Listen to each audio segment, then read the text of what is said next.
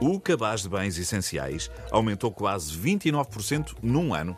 Bens essenciais? São os bens que as pessoas precisam de comprar para viver. E aumentou quase 29% num ano, dizes tu. Se a vida já estava difícil, ainda ficou mais. Se calhar está na hora de fazer alguma coisa. Mudar o nome, por exemplo. Mudar o nome? Em vez de cabaz de bens essenciais, talvez faça mais sentido chamar-lhe cabaz faz de conta. Até porque se faz de conta que as pessoas podem comprar o cabaz.